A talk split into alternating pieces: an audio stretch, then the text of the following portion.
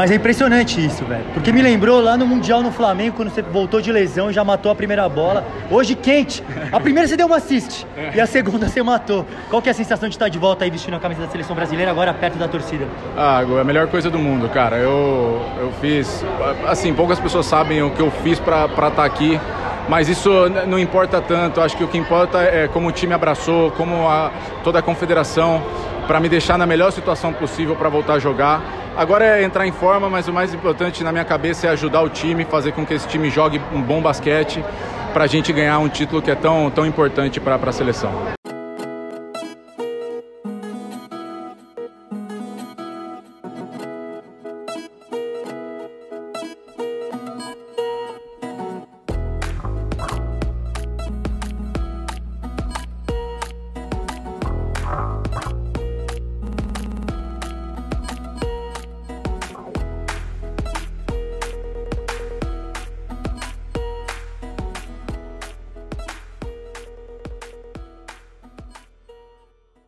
Esse é o Pequeno Almoço versão Copa América. Eu, Gustavinho Lima, na companhia do meu fiel escudeiro Marcel Pedrosa, acompanhamos a vitória do Brasa, a estreia da Argentina e tudo que rolou nesse segundo dia de competição. Se liga. Ele está de volta. Vitor Benite começou quente, você ouviu aí ele falando como é que foi vestir a camisa da seleção brasileira depois de uma lesão e já começou matando bola. O ginásio pegou fogo à noite. Mas antes disso, a gente precisa falar da estreia dos hermanos. É, a seleção argentina chegou aqui na Copa América em Recife, já dando show de bola, correndo a quadra como é característico, um pace super acelerado. Eu confesso, Sal, que por vezes ali na tribuna de imprensa eu me peguei batendo palma para a seleção argentina. Tem, na minha opinião, os dois melhores jogadores da competição, Nicolás Provítola e Faco Campazzo estão fazendo de tudo dentro de quadra. É bonito de ver eles jogando basquete. Que privilégio a gente acompanhar de perto. Conta mais sobre essa seleção argentina aí, Sal. Os caras deram show, Gu. Vitória por 95 a 62 para cima das Ilhas Virgens. Primeiro quarto tiveram um sustinho ali, Ilhas Virgens chegou a estar na frente do placar. Terminou 29 a 24 para a Argentina no primeiro quarto, mas aí depois passeio, já meteram 23 a 8 no segundo período e não tiraram o pé no segundo tempo. E o mais legal, Facundo Campazzo e Nicolas Aprovítola jogaram praticamente só o primeiro tempo e aí na segunda metade puderam dar uma descansada, mas ainda assim chamaram muito a atenção. Campazzo, jogador mais eficiente do jogo, 13 pontos e 9 assistências para ele e a maioria dessas assistências de cinema. Dá uma olhada depois lá no Instagram da American Cup que você vai ver uns highlights. Pique Magic Johnson, não estamos aumentando não, hein? E o cestinha do jogo foi ele, Nicolas Laprovítola, ex-ídolo ou ídolo para sempre da torcida do Flamengo, 18 pontos, jogando o fino da bola. E outra coisa interessante desse time da Argentina é que o técnico é o Pablo Prigioni. Ele assumiu o time na véspera aqui da Americup. O Che Garcia era o técnico da, da seleção argentina, foi mandado embora e trouxeram o Prigioni, que é um jogador lendário, se tornou técnico recentemente, tem poucas experiências como treinador principal, tá lá na NBA desde 2017 como assistente, hoje trabalha na comissão do Minnesota Timberwolves e tem esse desafio enorme de comandar esse time que para muitos é o favorito aqui na Americup por ter um elenco aí mais preparado. Vamos ver o que, que o Nicolas Laprovítola falou sobre ter o Pablo Prigioni como seu treinador e essa sinergia por ele ter sido um grande armador também. Creo que él es uno de los grandes bases de la historia argentina y bueno, eh, tiene un conocimiento muy, muy bueno del juego y de la NBA. Eh, y bueno, nos va a hacer jugar un básquet moderno y, y, eso creo que va a estar bueno. Dale, muchas gracias. gracias. Nos vemos.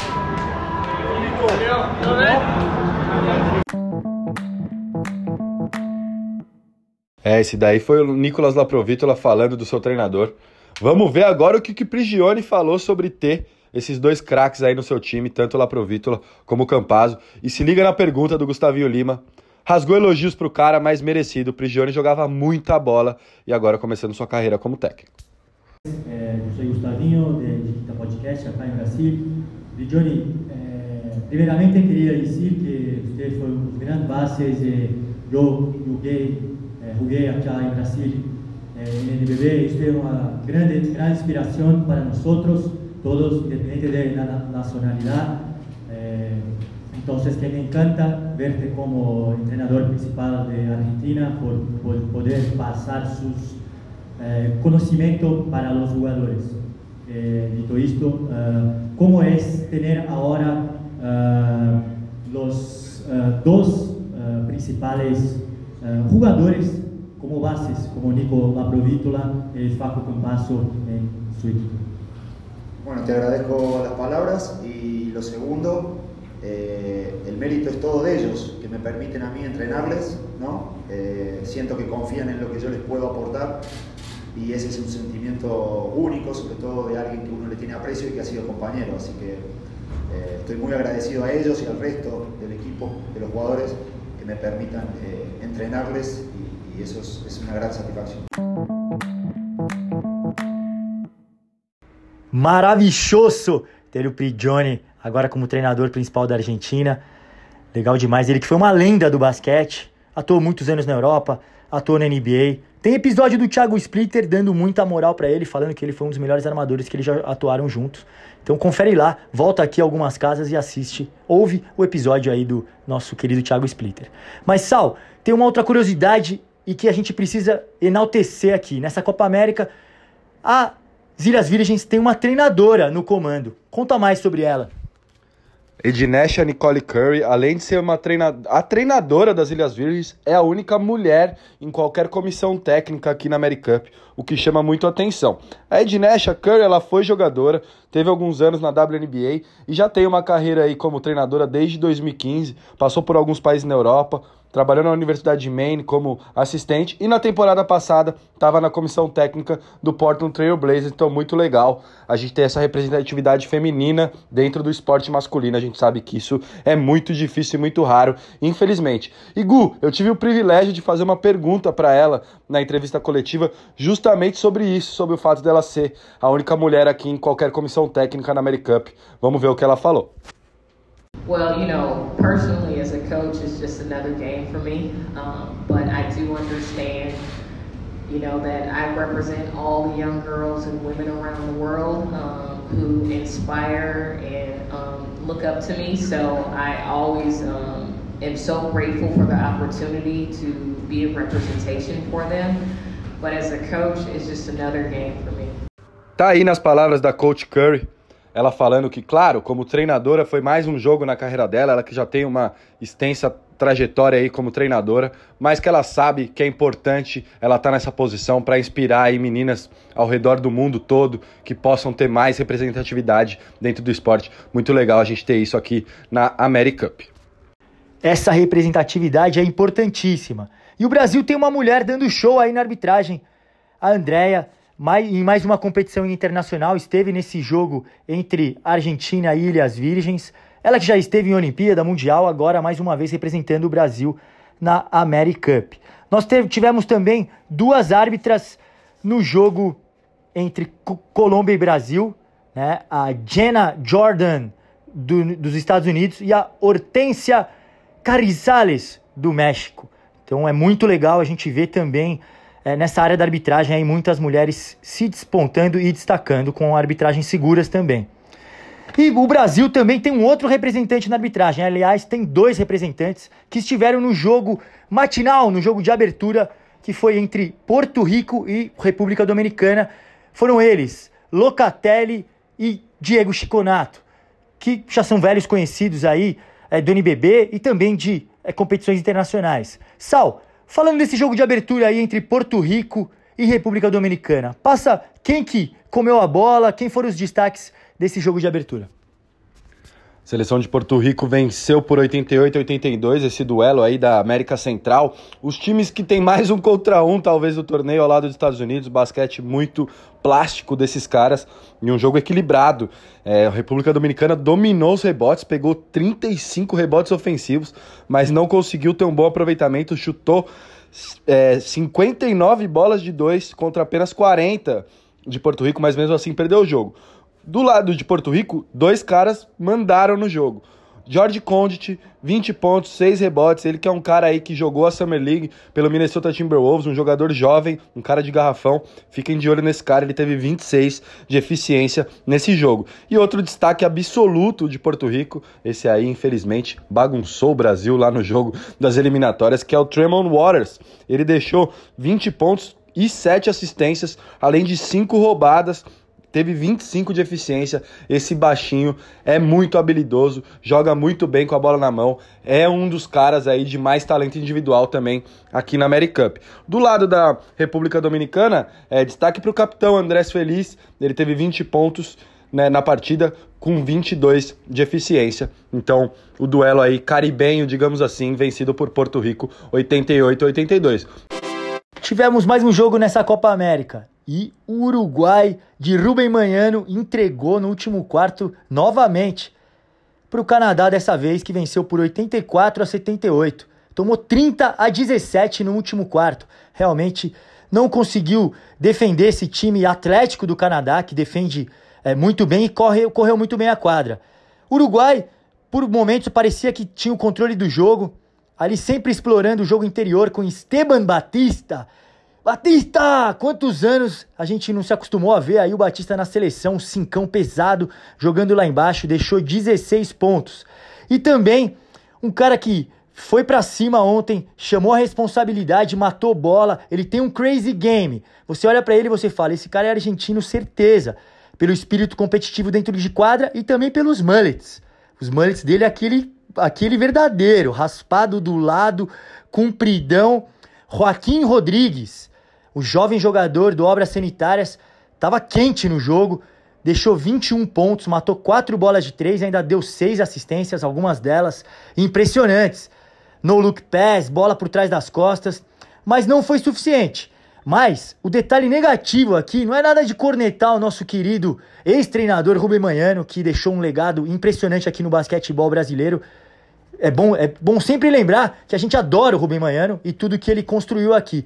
Mas ali à frente da seleção uruguaia já é a segunda vez que ele deixou o menino no banco, Augustinho Bal. Já ficou em momentos críticos ali no jogo anterior contra a Colômbia, sentado no banco. E dessa vez jogou pouquíssimos minutos.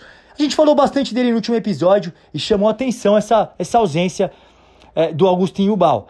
O Canadá jogou um basquete coletivo. Henry Blair foi o cestinha com 23 pontos.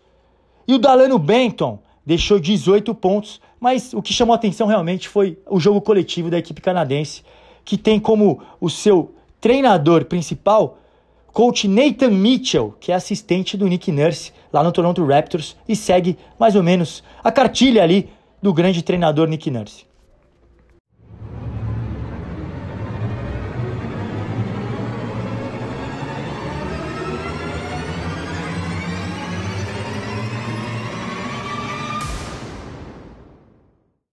E no jogo que fechou a rodada, deu brasa. Brasil correndo muito bem a quadra, contagem centenária 100 a 60 frente à Colômbia. É aquele papinho do treinador colombiano lá, não teve jeito não. Não sei se foi revanche ou se não foi das eliminatórias, mas a verdade é que deu Brasil. Brasil jogando coletivo, 24 assistências, matou 20 bolas de três e encantou a torcida aqui no Geraldão, aqui em Recife. Sal, conta mais para mim quem foram os destaques desse jogo e o que, que você sentiu ali na beira da quadra. É isso, Gu. A maior vitória da Americup até agora é do Brasil, o único a atingir o placar centenário. E o mais legal, das 20 bolas de 3, 12 vieram do trio Iago, Lucas Dias e Lucas Mariano, quatro para cada. Muito legal ver o Lucas Mariano despertando para o torneio, não foi muito bem na estreia, mas ontem já conseguiu se impor ali com boas jogadas no garrafão também. O Iaguinho, na visão aqui do De Quinta Podcast, é o melhor jogador da seleção nacional e ainda teve 14 pontos, 7 rebotes, 6 assistências, 24 de eficiência e 28 de mais menos, ou seja, com o nosso monstrinho em quadra, ganhamos por 28 pontos, a maior marca aí entre os jogadores é, brasileiros. E do Lucas Dias, muito legal, porque ele é um chutador nato, tem uma mão dentro da cesta e já aí tendo sete bolas de três em dois jogos, quatro contra a Colômbia, três contra o Canadá na estreia e foi eleito o melhor jogador da partida ontem com 14 pontos. Brasilzão correndo a quadra daquele jeito nosso. ritmo intenso, o tal do pace acelerado. E foi exatamente sobre isso que o nosso Gustavinho Lima abordou com seu xará Gustavo Deconte na coletiva de imprensa. Ele também aproveitou para já projetar o duelo contra o Uruguai, o último jogo do Brasil na primeira fase. Vai lembrar que o Brasil já está classificado para as quartas de final, mas por ter uma reclassificação geral ali de todos os grupos, o Brasil precisa de uma boa vitória para quem sabe ficar em primeiro ali, em teoria pegar um adversário mais fraco que viria como o oitavo. E esse duelo Brasil-Uruguai também tem outro ingrediente especial. Vai colocar o Gustavo Deconte frente a frente com o Rubem Manhano. Eles que tiveram uma relação muito próxima quando o Manhano comandou a nossa seleção brasileira. O Gustavo foi assistente dele, tem um carinho especial pelo Manhano. Vamos ver o que rolou nessa resenha boa aí dos Gustavos. Boa noite, Gustavo. Boa noite, Thiago. Gustavo aqui do Tiquita Podcast. Parabéns pela vitória. E se ontem eu perguntei sobre o pace de poder correr mais na quadra, hoje você falou que demorava um tempo, parece que tudo demora tanto, né? Hoje, já com taxa centenária, 20 bolas de 3, o time correndo muito bem a quadra, principalmente com o Iago furando bastante na defesa. É, queria saber é, como, depois de um jogo tão bom, manter é, a cabeça ativa e não deixar cair num relaxamento mental. Né? Você pega o Uruguai e já venceu o Uruguai é, nas uh, eliminatórias algumas vezes, então para não ter esse relaxamento mental. E uma segunda parte da pergunta é se tem algum sentimento especial em você enfrentar o Rubem Manhano, que é um cara que você tem admiração, foi assistente, então se você tem algum é, um sabor especial de enfrentá-lo. Boa noite. É, hoje a gente conseguiu né, jogar com um pace mais acelerado, as bolas caíram de três pontos, então a gente pôde uh, insistir no jogo, mas acho que foi devido a uma boa defesa que a gente fez e e conseguiu dominar os rebotes, que é o grande forte da Colômbia, são os rebotes de ataque, a gente conseguiu parar bem. E eles tiveram só 10, que em se tratando de Colômbia não é muito. A gente conseguiu ter a bola para correr. Uh, a gente não pode baixar a guarda nunca, porque apesar de já estar em primeiro e o Uruguai já está eliminado, uh, a questão de ser primeiro, a gente precisa tentar ser primeiro no geral, né? pegar a melhor colocação no geral. Então nós temos que ser o melhor primeiro colocado de todas as, as chaves para tentar ficar lá em cima e teoricamente pegar uma equipe que está pior no torneio. A gente sempre dá o exemplo daquele, daquele boxeador que tem que estar tá sempre de guarda alta. Às vezes o cara baixa a guarda um pouco, leva um soco, não consegue levantar mais. Então a gente tem que estar tá sempre, acabamos de falar isso no vestiário, a gente tem que estar tá sempre de guarda alta. Acho que todo mundo, todos os jogadores são experientes e sabem disso. Sobre enfrentar o Rubem, é um prazer sempre estar com o Rubem em qualquer lugar, é, conviver com ele esses dias, é, falar no telefone com ele. Foi um cara que a gente, eu aprendi muito com ele, aprendo até hoje. Ele é um cara muito querido para mim pessoalmente também. E, e, é um cara que, na minha opinião, ele mudou a cabeça dos treinadores brasileiros e também dos jogadores, consequentemente, com a, com a com o período que ele teve na seleção, em termos de trabalho, em termos de, seriedade, em termos de disciplina. Então, é um cara que eu vou ter sempre um respeito muito grande. Um...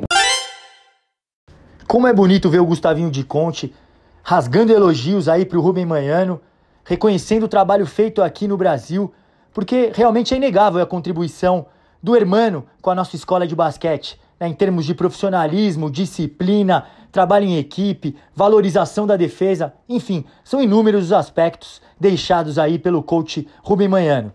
E o Brasil tá de vento em popa, tá comendo a bola, tá encantando aqui no ginásio. São inúmeros os destaques. Teve o Felicião matando bola de três ali no estilo stretch five.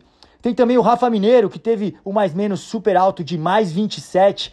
Teve o Jorginho, que abraçou muito bem a titularidade, vem correndo bem a quadra e sendo impactante dos dois lados da quadra, mas eu quero chamar atenção para a volta dele, Vitor Benite, o principal cestinha do Brasil, voltou sem dificuldade nenhuma.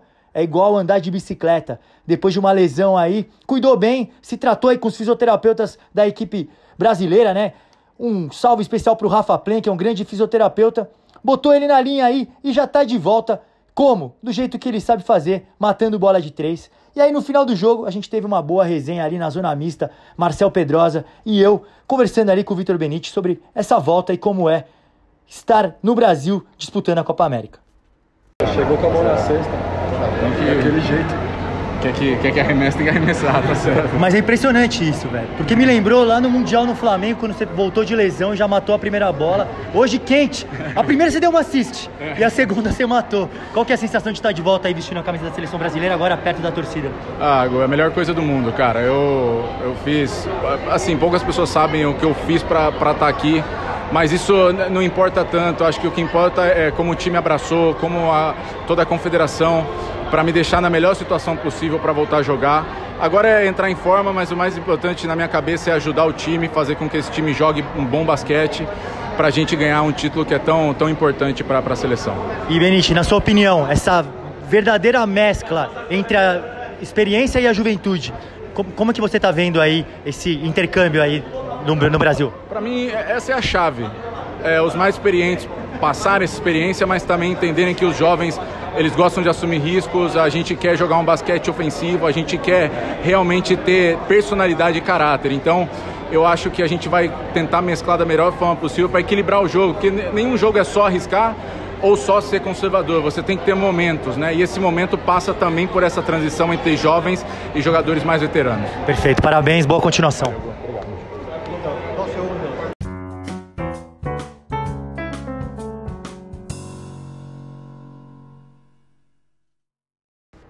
O De Quinta Podcast é escrito, produzido e dirigido por Gustavinho Lima, Marcel Pedrosa e Adalto Pedreira.